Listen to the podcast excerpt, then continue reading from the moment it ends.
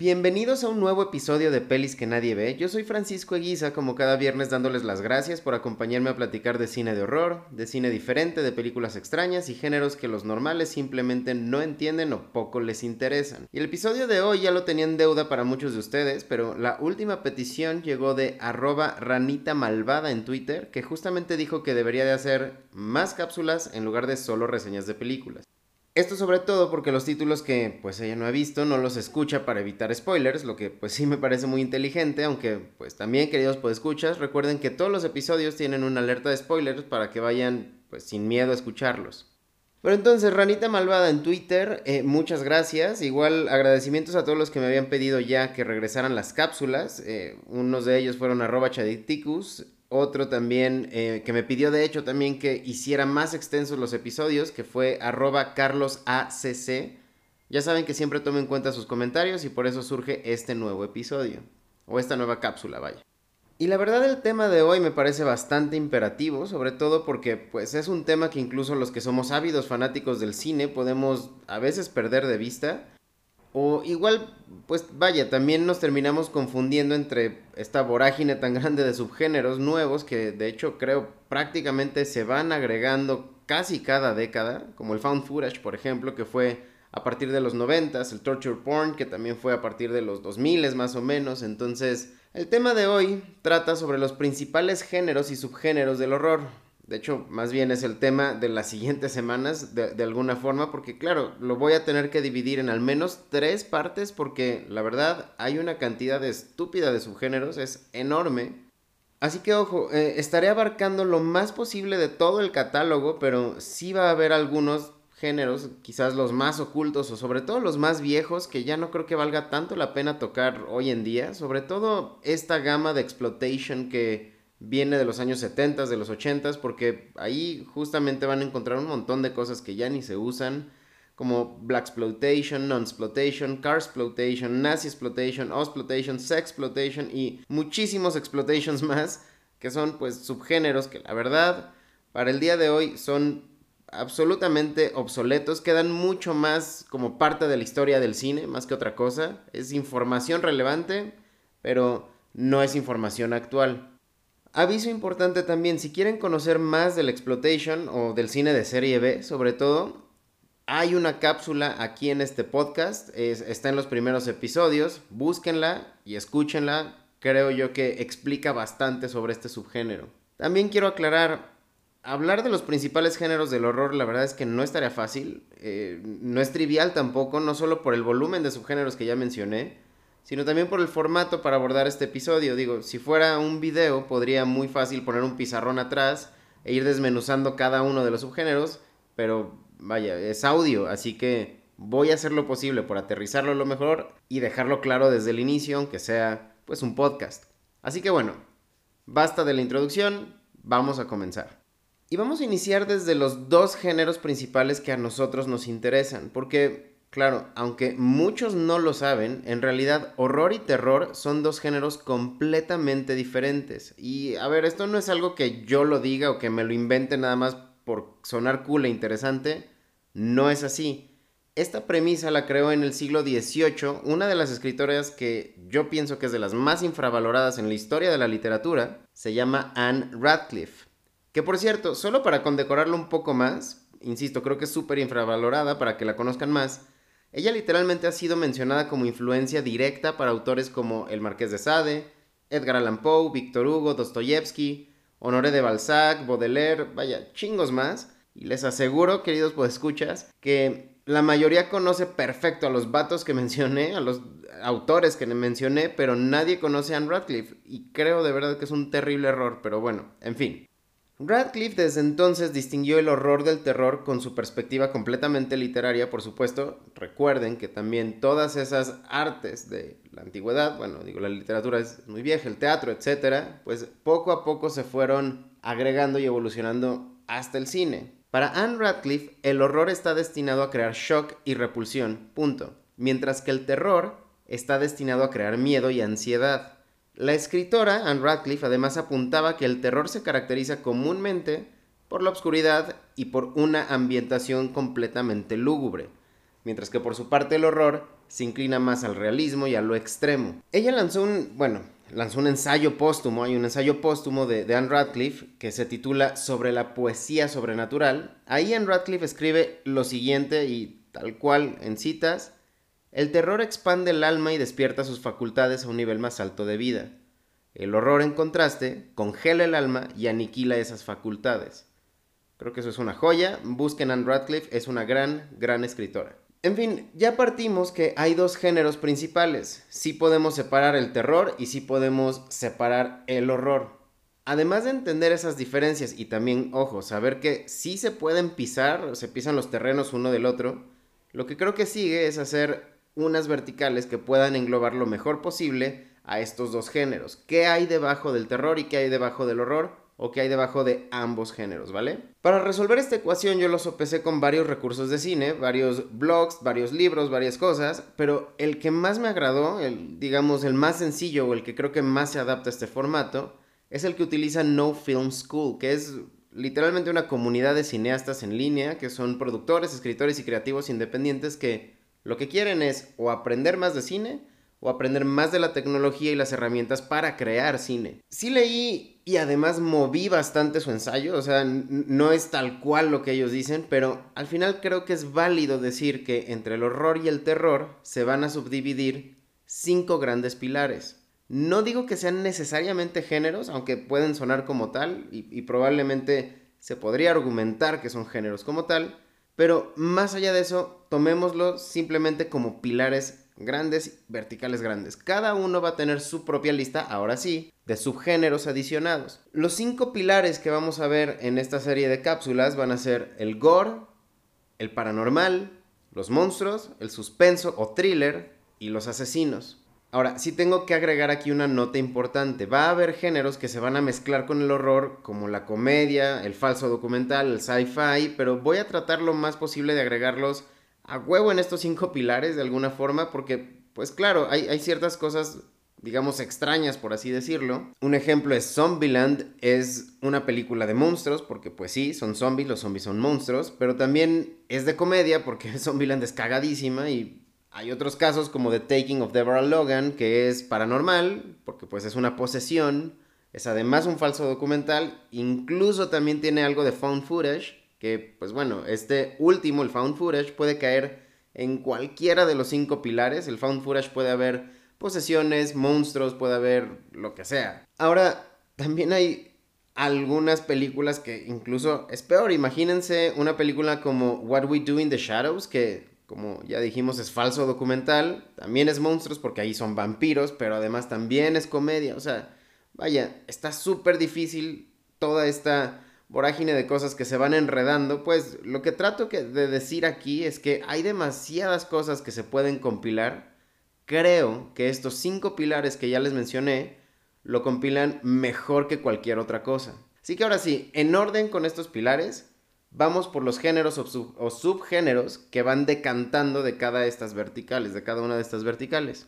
Y vamos a empezar con el que tenemos el día de hoy. Digo, ya de entrada sabemos qué es el horror, qué es el terror, sabemos que son géneros completamente distintos, sabemos que tenemos estos cinco pilares debajo del horror y el terror.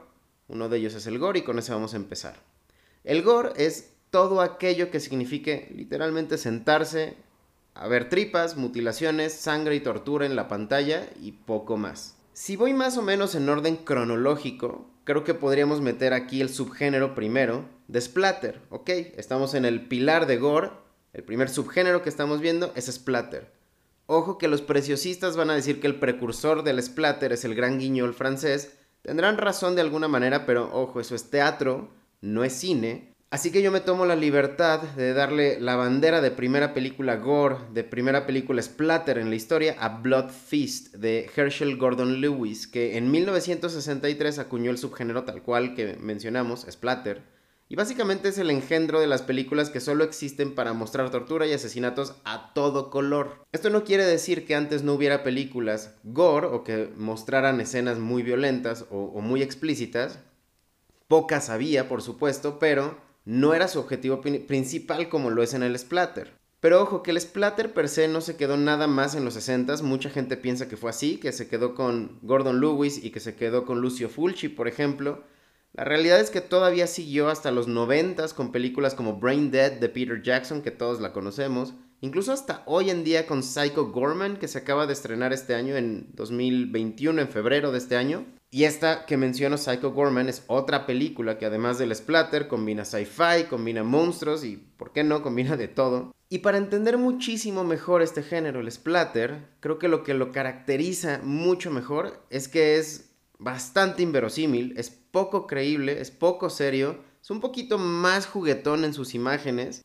A ver, en Bad Taste de Peter Jackson también hay un güey que usa la cabeza cercenada de otro güey para comer cereal. Es bastante ingenioso, bastante peculiar, pero vaya, digamos que el splatter desde esa perspectiva es inofensivo, es, es muy inofensivo de hecho. Diferente, absolutamente distinto, por ejemplo, al siguiente género del pilar de gore que vamos a tener. Este subgénero es el tan famoso torture porn. Este género que en realidad comenzó a popularizarse con Hostel de Eli Roth, Hostal, la película que también todos conocemos, quita todo lo inverosímil del splatter, quita todo lo divertido del splatter y lo convierte en algo real, en algo bastante posible. Y ahora claro, en lugar de sangre divertida, esto ya es sangre muy ofensiva, muy hostil. Aquí podemos poner películas como The Collector, por ejemplo, que es una saga, de hecho, The Collector, The Collection, Wolf Creek 2, The Loved Ones e incluso toda la franquicia de Saw, que creo que son las más populares en este género de torture porn. Pero aquí sí quiero ser muy claro, el torture porn sí, por supuesto que fue popularizado por Eli Roth en esta película de Hostal, pero digamos que su precursor es en realidad Wes Craven, que en 1972 lanzó esta película que se llama The Last House on the Left. Esto da el nacimiento realmente a este subgénero.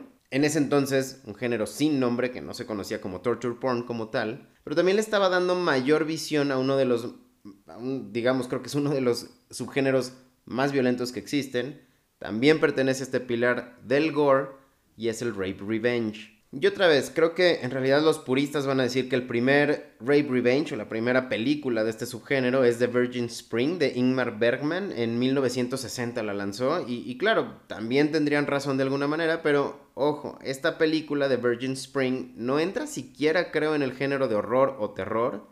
A ver, es Ingmar Bergman, es otra liga completamente diferente. Pero ¿qué es el Rape Revenge? Como lo dice tal cual su nombre, son películas que literalmente nos ponen en la piel de una persona que es violada o violentada. Regularmente es una mujer, aunque no siempre es así, hay algunas películas que también son hombres.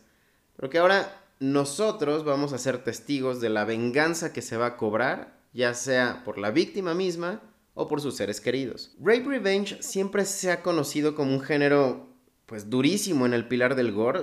Hay películas como I Spit on Your Grave, Irreversible, también es, Rape Revenge, Rape Squad, Seven Days of Talion, American Mary. Muchas otras son grandes ejemplos de tortura, de realismo y de muchísima incomodidad. Pero por fortuna también ha habido nuevos giros a este subgénero, un poquito menos violentos, menos incómodos por supuesto. Y hoy con esa temática, con esa perspectiva, hay películas como The Nightingale, Hard Candy, la piel que habito de Almodóvar, que es buenísima.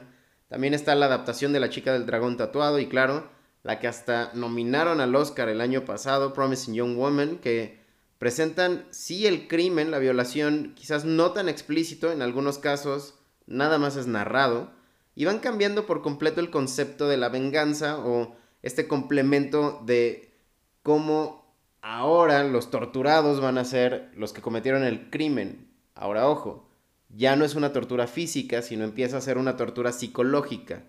Creo que estas películas, las últimas que les menciono, Nightingale, Hard Candy, etcétera, La piel que habito, son verdaderas joyas. Búsquenlas, estas son de verdad muy buenas y valen mucho la pena. Y aquí como mención muy curiosa, muchos de ustedes habrán visto esta película tailandesa que se llama Shutter. Yo creo que es una de las películas más aterradoras en la historia del cine. A mí a la fecha me da un poco de miedo esa película, me gusta muchísimo. Si lo piensan bien, si recuerdan bien Shutter, esta película, va presentando a una chica que sí, que es violada, y cobra venganza de ese crimen ya estando muerta. O sea, su fantasma cobra venganza, vaya. Y va matando uno por uno a sus violadores. Aquí también se mezcla terror paranormal, rape revenge y todo eso en una misma película. Me parece muy ingenioso, muy buena película también. En fin, para seguir avanzando, hay un subgénero más que definitivamente no debe faltar en el pilar del gore es el body horror.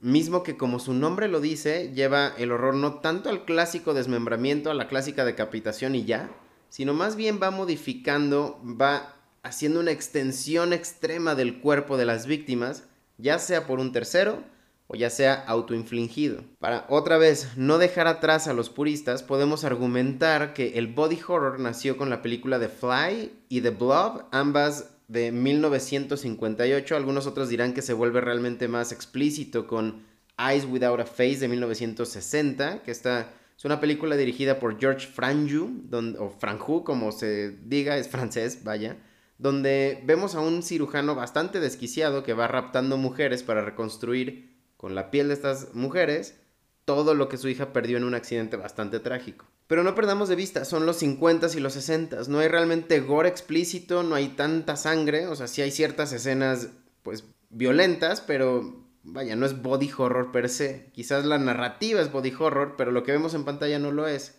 Es hasta 1975 que David Cronenberg lanza su película Shivers, que pues ya se empieza a acuñar realmente el concepto de body horror. En el 77 se empiezan a hacer ya algunas cosas más explícitas como The Incredible Melting Man, que es literalmente un tipo que va al espacio y cuando regresa se empieza a derretir. Rabbit, del mismo Cronenberg, también fue en el 77, pero es hasta los 80s que en realidad el término body horror cobra factura por completo con películas como Possession del 81, The Thing en el 82, que es de hecho de John Carpenter, que por cierto también aquí va a entrar sci-fi horror y monstruos, o sea, es sci-fi horror, monstruos y body horror.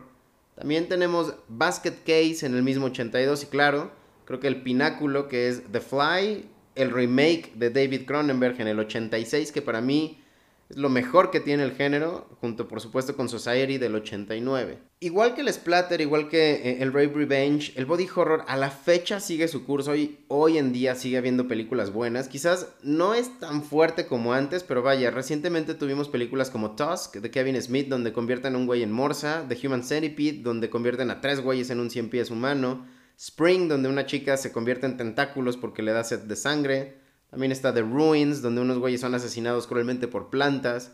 Contracted, donde una chica se convierte en, pues básicamente se convierte en un zombie, pero no lo sabemos sino hasta el final de la película. E incluso en los 90 tuvimos, yo creo que una de las más grotescas que, que, puede tener este subgénero que se llama Body Melt. Vaya, hay muchísimo del género, hay mucho que explorar y yo sí creo que es uno de los más infravalorados. De hecho, creo que también es uno de los mejor logrados en este pilar del gore.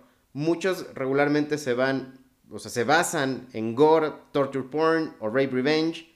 Creo que el body horror es un exponente perfectamente bueno en esta categoría. Un subgénero más que podemos agregar aquí, y creo que será el último para el episodio de hoy, como yo les dije, sí quería que fuera un episodio un poquito más largo, pero tampoco tanto, tampoco quiero exagerar. Este subgénero es el cannibal horror. Muy claro, la verdad, películas donde caníbales son la atracción principal y claro, el gore se convierte en su principal herramienta de shock. Y la verdad es que el shock aquí en el Cannibal Horror es que es vasto. La escena de los cráneos o la de los ganchos en los pezones que vemos en Cannibal Ferox, la del pene cercenado en Cannibal Holocaust, el caníbal este comiéndose un feto en Anthropophagus, el corte que es literal del ano a la cabeza en Bon Tomahawk, que por cierto también Bon Tomahawk entra en el género western, no se olviden que todo se está entrelazando acá. Vaya, todas esas escenas que les narro son difíciles de tragar. Pero bueno, también como sucedió en el Rape Revenge, hay algunas películas que cambian el giro del gore por algo un poquito más psicológico, un poquito más, digamos, relevante o inteligente también en este subgénero de cannibal eh, horror. Ravenous de 1999, muy buena con Guy Pearce, definitivamente la recomiendo. The Road con Viggo Mortensen en el 2009 y claro, la belleza que es The Silence of the Lambs, que sí, por supuesto, aquí todos los que pensaron, bueno, es que esto es más bien suspenso, claro, es, es, un thriller más que otra cosa, pero encaja perfecto en el cine de caníbales.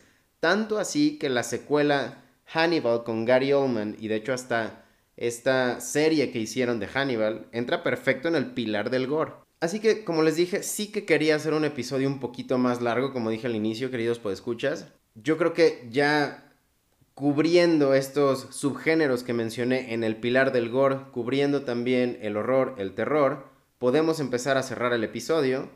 Del pilar del gore solo podrían faltar algunas cosas más como el fake snuff, que tiene títulos ya saben como Guinea Pig, August Underground, Slaughter Vomit Dolls, otras películas que para mí la verdad son una mierda y, y no me interesan en lo más mínimo ni las recomendaría. Vi algunas, pues tienen pésima calidad, tienen pésima narrativa, tienen pésimo todo, o sea, no, no, son, no tienen creo que ningún tipo de valor, la verdad. Y también había otro subgénero que podría entrar acá, que es el Mumblegore, pero ese de hecho ya fue tocado aquí en este podcast en el episodio 23. Escúchenlo si quieren saber más de este género, Mumblegore. Pero por ahora tendremos que esperar a los siguientes pilares, hasta la segunda parte de este tema, o quizás tercera, como les mencioné. Mándenme sus comentarios y sugerencias a mi Twitter personal. Ya saben que leo todo lo que me mandan en arroba guion bajo eguiza guion bajo. También al Instagram del podcast en arroba pelis que nadie ve. Contesto todo lo que me envían y todo lo tomo en cuenta. Y por favor, como siempre les digo, sigan compartiendo el podcast con sus amigos, con sus familiares, con sus conocidos. Que todos sepan que les gustan las cosas raras. Eso es muy bueno. Por cierto, hablando de cosas raras, ya estamos en el top 15 de podcast de películas en Apple Podcast. Gracias por eso, queridos escuchas. La verdad es que definitivamente esto es porque nos recomiendan y porque nos escuchan semana a semana. Síganlo haciendo. Y ahora sí, con esto me puedo despedir. Cerramos el pilar del gore con estos subgéneros. Sigan siendo raros. Yo soy Francisco Guisa y esto fue Pelis que nadie ve.